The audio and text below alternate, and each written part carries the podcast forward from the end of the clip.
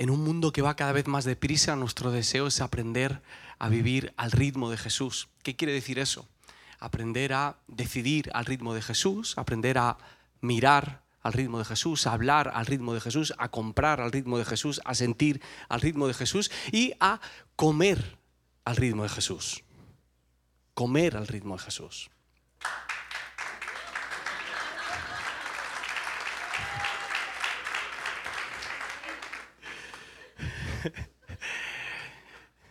Eh, cuando era pequeño no, no habían tantas opciones para comer fuera como las hay ahora.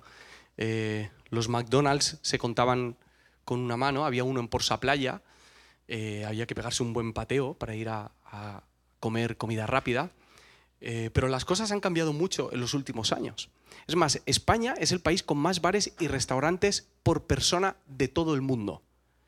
Tiene un bar o restaurante por cada 175 habitantes. Otro aplauso por ahí, muy bien. Eh, a lo mejor con esta no aplaudís tanto. Tenemos más bares y restaurantes por persona que camas de hospital. Ahí ya no tanto, ¿no? Eh, eh, en los últimos años la facturación del sector de comida rápida en el 2021 aumentó un 24%. Es una barbaridad. Eh, cada vez vivimos más fuera de casa, cada vez comemos más fuera de casa, pedimos comida para llevar o pedimos a domicilio y empezamos a vivir en la, en la periferia de nuestra casa, nos desarraigamos de nuestra casa, nos desarraigamos de la mesa en la que comemos con nuestra familia, nos desarraigamos de esos momentos de cocina en los que mientras se está cocinando se discuten cosas, se hablan cosas, se toman decisiones. Eh, incluso cuando estamos en la misma casa y comemos, a veces cada uno en la casa come a su ritmo, ¿verdad? Cada uno con su dispositivo móvil o con su pantalla o mientras haces otra cosa. Comes mientras lees, mientras ves una película, mientras incluso mientras trabajas estás comiendo. Eh, no, digo esto para, para, que te sientas mal, ni, mucho menos, simplemente para que seamos conscientes de el tomar, el, el, perdón, el lugar que ha tomado la comida en los últimos años en nuestra casa. Y hay un punto muy comprensible de esto, y es que el mundo va cada vez más rápido, necesitamos tiempo, así que nos resulta muy práctico sacrificar eh, ese momento de comunión, en la comida, o el dedicar un buen rato a cocinar, porque necesitamos ganar tiempo durante el día.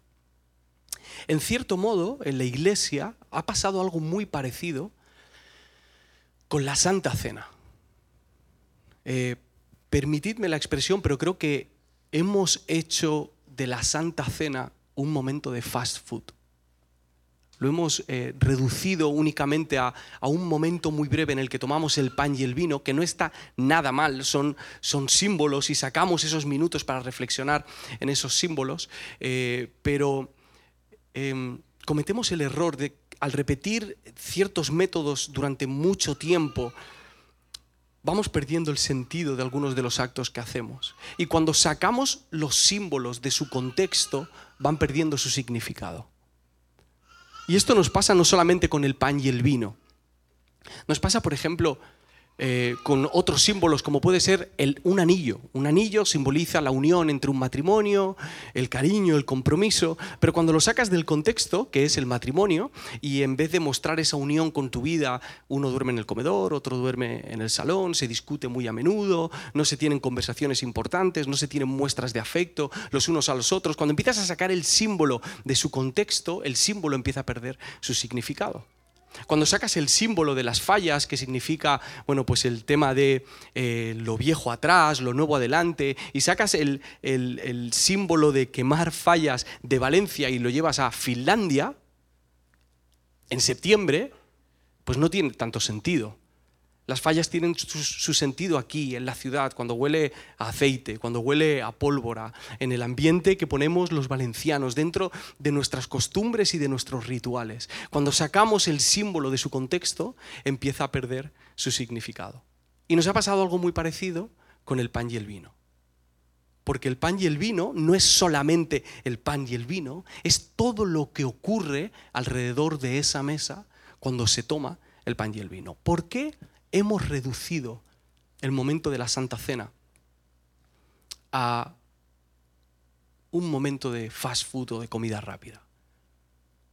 Entiendo también el aspecto práctico, es decir, no todos los domingos puedes armar una algarabía ¿no? aquí con, mesas y, sillas y todos ponernos a comer y, a compartir. No se puede hacer todos los domingos por un tema práctico, hay que priorizar, tenemos eh, otras costumbres y tenemos también ciertas cosas buenas que hay que alimentar, no solamente la Santa Cena no, es práctico, no es eficiente, a lo mejor se pierde mucho tiempo, a lo mejor la infraestructura o la arquitectura del lugar no ayuda a que podamos poner el pan y el vino en su contexto. Pero ¿qué nos perdemos de la Santa Cena? ¿O qué nos perdemos de la mesa del Señor cuando la celebramos a la ligera? ¿Qué nos perdemos cuando sacamos el símbolo de su contexto? Estamos leyendo el Evangelio de Marcos y nos adentramos ahora en los últimos días de Jesús. Vamos a leer el capítulo 14, ojo que llevamos año y pico con esto. ¿eh? Eh, y ahora vienen momentos muy tensos y momentos muy emocionantes de la vida de Jesús y de la vida de los discípulos. Y vamos a leer acerca de la cena que el Señor tuvo con sus discípulos de la importancia que esta cena tuvo para ellos y de la importancia que debe tener para nosotros. Así que vamos a ver algunas cosas de cómo fue ese momento. No solamente el pan y el vino, sino qué ocurre en ese momento que también ayuda a dar significado a, estos símbolos. Quiero leer capítulo 14, desde el versículo 12. El primer día de los panes sin levadura, cuando se sacrificaba el cordero de Pascua, los discípulos le preguntaron a Jesús, ¿dónde quieres que vayamos a prepararte la cena de Pascua? Jesús envió a dos de sus discípulos diciéndoles, id a la ciudad y encontraréis un hombre que lleva un cántaro de agua, seguidlo y allí donde entre, decid al dueño de la casa. El maestro dice, ¿cuál es la estancia donde voy a comer la Pascua con mis discípulos? Él os mostrará en el piso de arriba una sala amplia ya dispuesta y arreglada. Preparadlo todo allí para nosotros. Los discípulos salieron y fueron a la ciudad, donde encontraron todo como Jesús les había dicho, y prepararon la cena de Pascua.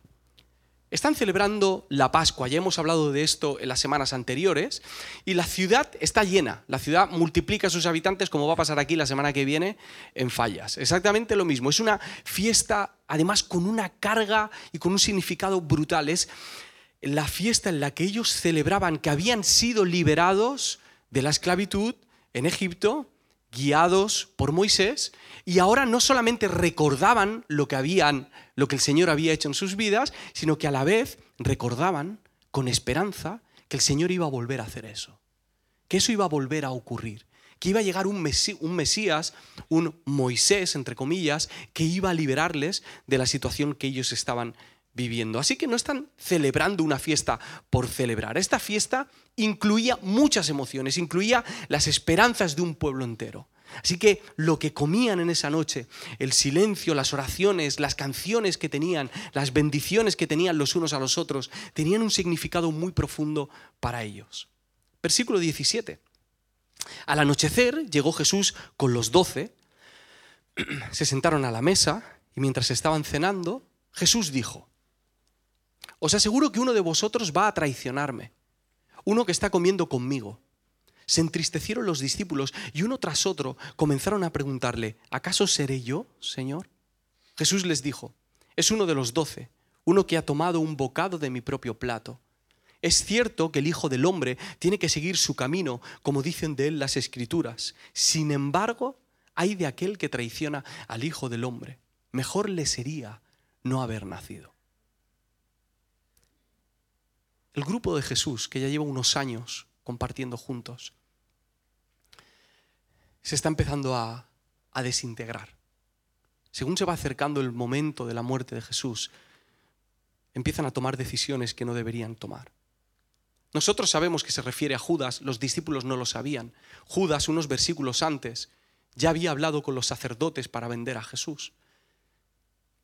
Jesús representaba un camino nuevo, un camino alternativo, pero para Judas seguía teniendo más valor el camino antiguo.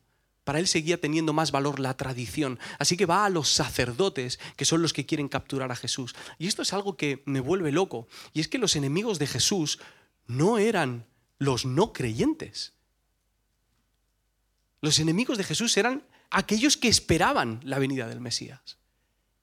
Luego se suma Roma y luego se suma el mundo secular y todo eso viene después, pero en un inicio es el corazón duro de aquellos sacerdotes el que está dispuesto a pagar para poder matar a Jesús. Y algo raro que hace Jesús es que saca un tema súper tenso en la cena.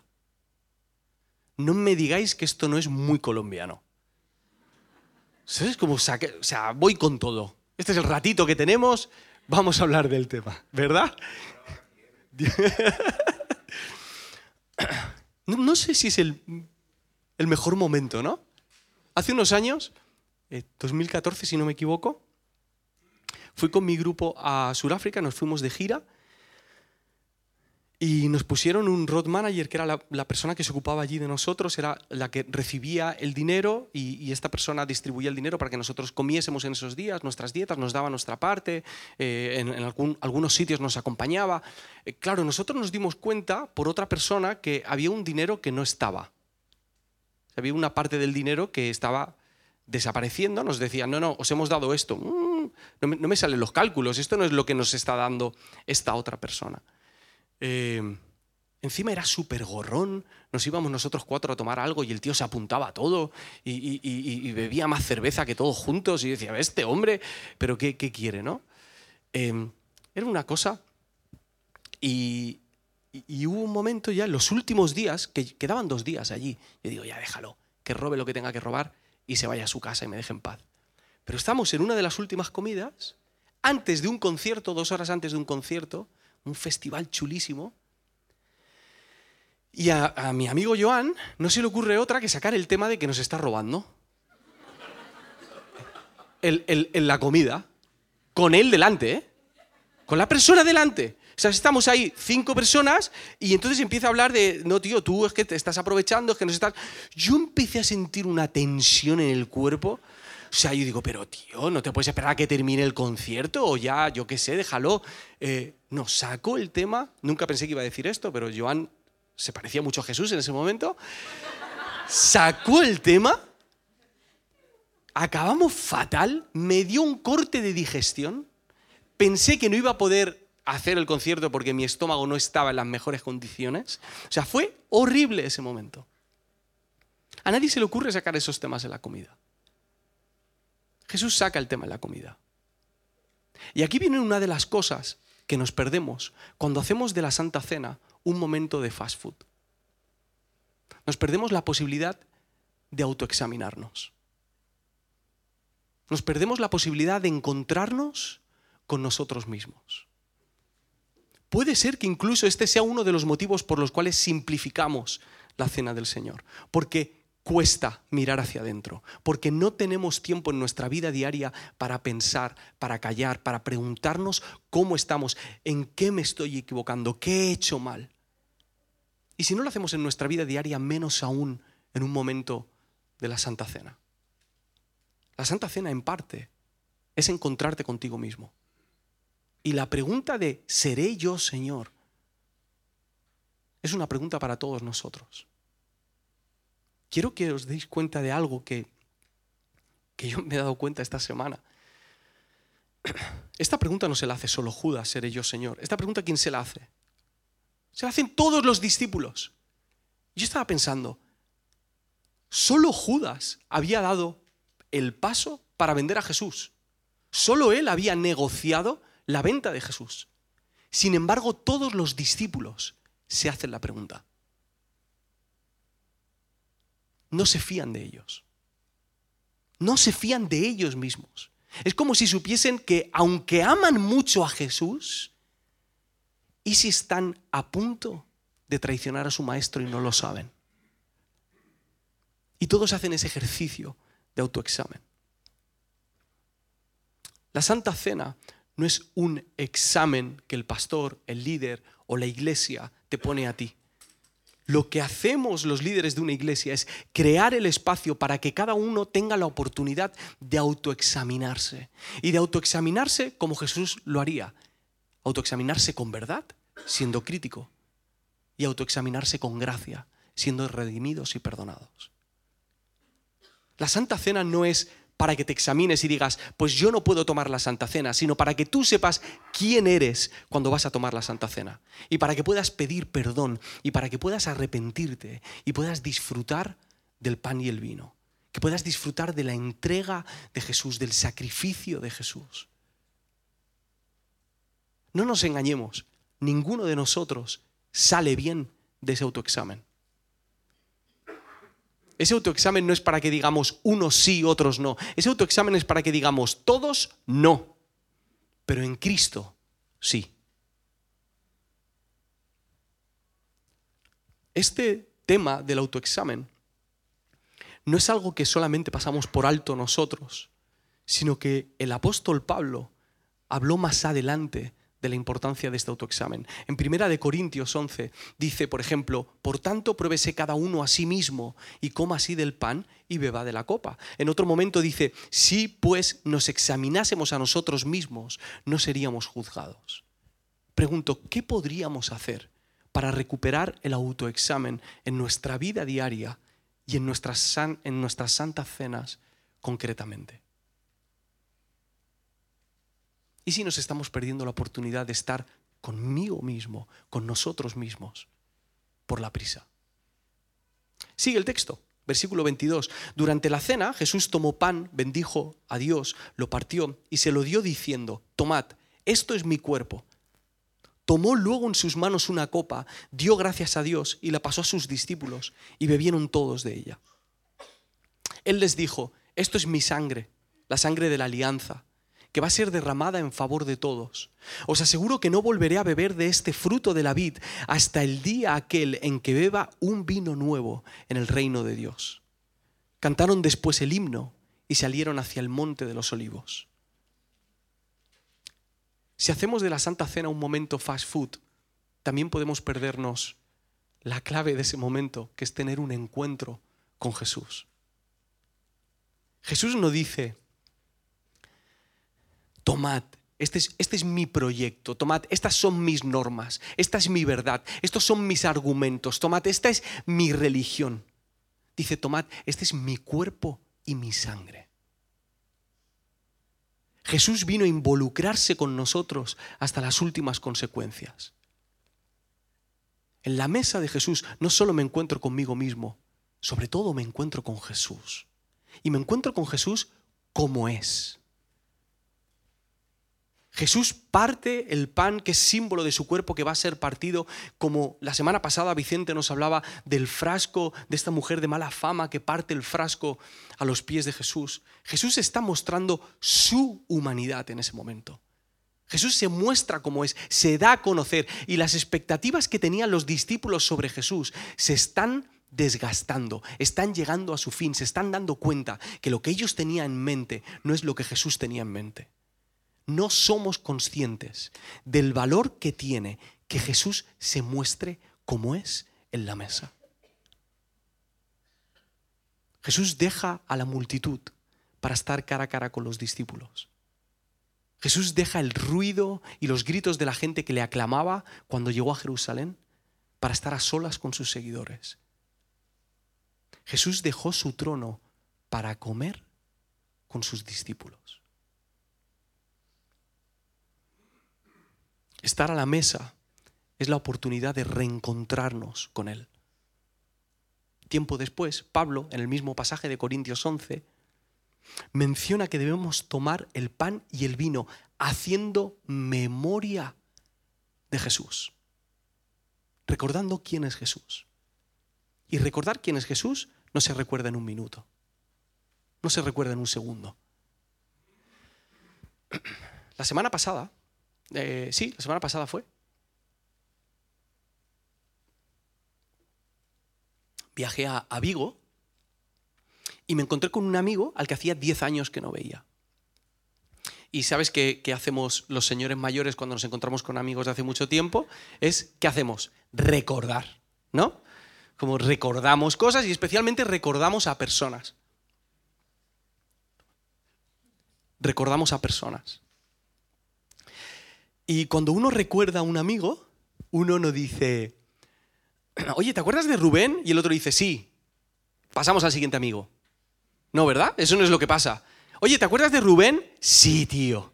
¿Sabes lo que le ha pasado? ¿O sabes la experiencia que viví con él en ese momento? Y de repente tenemos 10, 15 minutos hablando sobre un amigo, recordando experiencias con esa persona, riéndonos.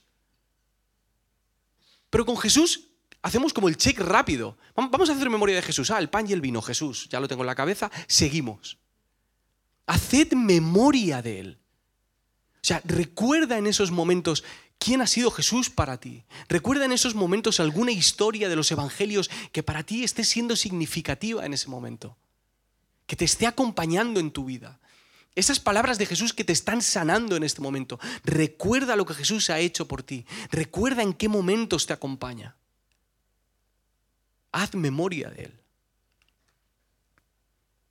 Nos perdemos mucho de Jesús cuando tomamos la Santa Cena a la ligera. Y pregunto, ¿qué podríamos hacer para recordar a Jesús en nuestra vida diaria y en nuestras santas cenas concretamente? Cuando comemos rápido no dejamos tiempo para encontrarnos con nosotros mismos, no dejamos tiempo para encontrarnos con Jesús y menos aún dejamos tiempo para encontrarnos con los demás. En una santa cena fast food nos perdemos un encuentro entre hermanos y hermanas.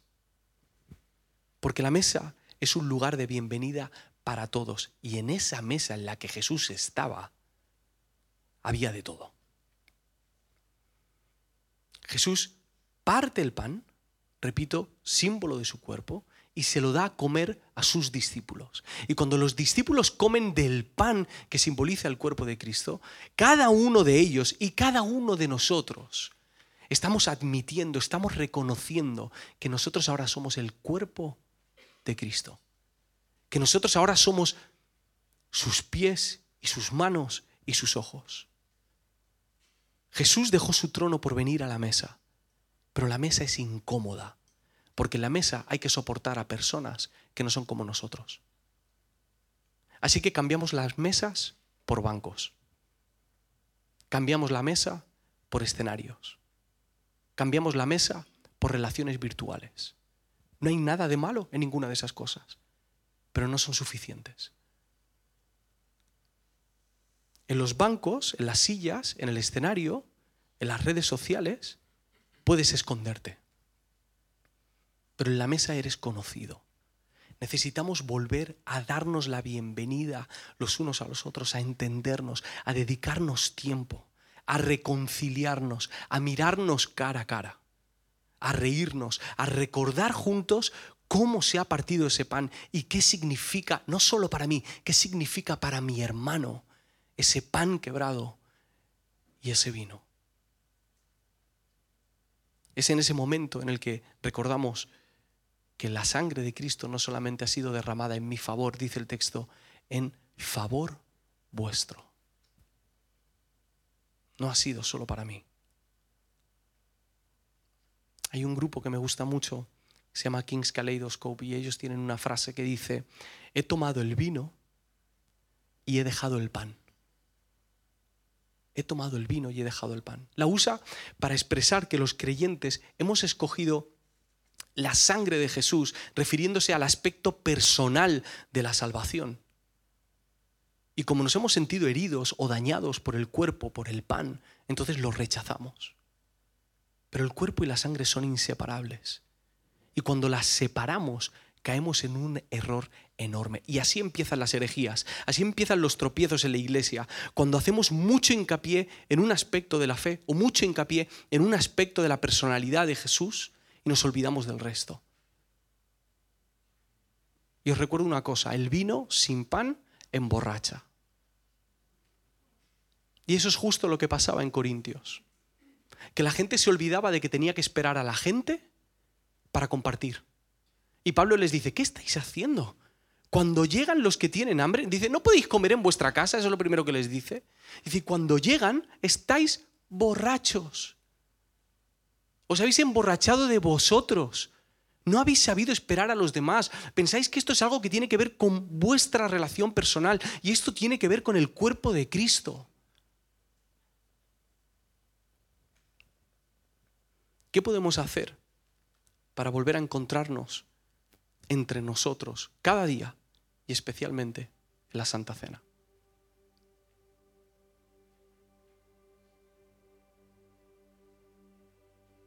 Cuando tomamos una Santa Cena rápido, durante mucho tiempo, corremos el riesgo de perdernos estas tres cosas. Nos perdemos un encuentro con nosotros, nos perdemos un encuentro con Jesús, nos perdemos un encuentro con los demás. Este texto creo que, al menos para mí, ha llegado de manera providencial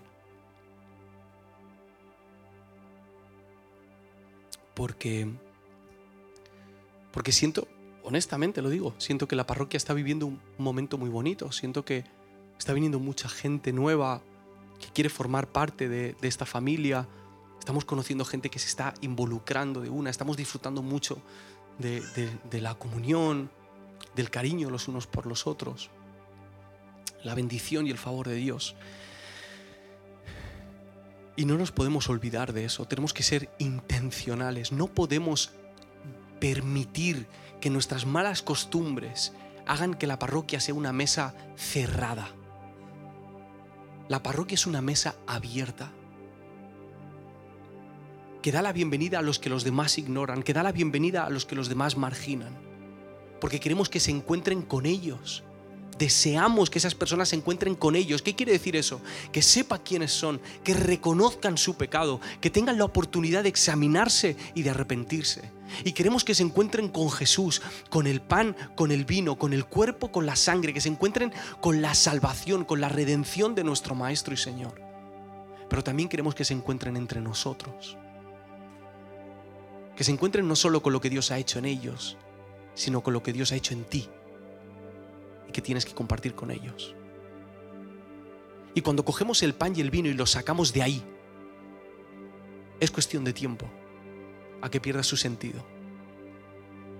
Y tenemos la responsabilidad de devolver el pan y el vino a su contexto.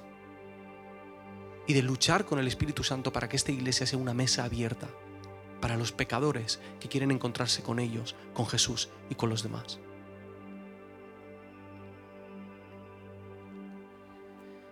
Si llevas muchos años en la iglesia y a lo mejor te has preguntado, oye, yo no sé por qué tomamos el pan y el vino. O sea, sí lo sé en teoría, pero luego en el momento no. Bueno, pues a lo mejor es momento de decir, vamos a devolverle su contexto. Vamos a vivir este momento como lo vivió Jesús y sus discípulos o si dices, no, no, el pan y el vino no es para mí, porque yo no soy, yo no soy suficiente, yo no soy, hey, ninguno aquí es suficiente. ¿Sabéis quién ha pagado esa cena? Yo no la he pagado. Paco no ha pagado la cena y eso que paga muchas cenas. Esa cena la ha pagado Jesús. ¿Y sabéis a quién le pagó la cena Jesús? A Pedro. Que un poquito después dice, Jesús le dijo, en la cena, Jesús también, es que todos me vais a abandonar, porque así lo dicen las escrituras.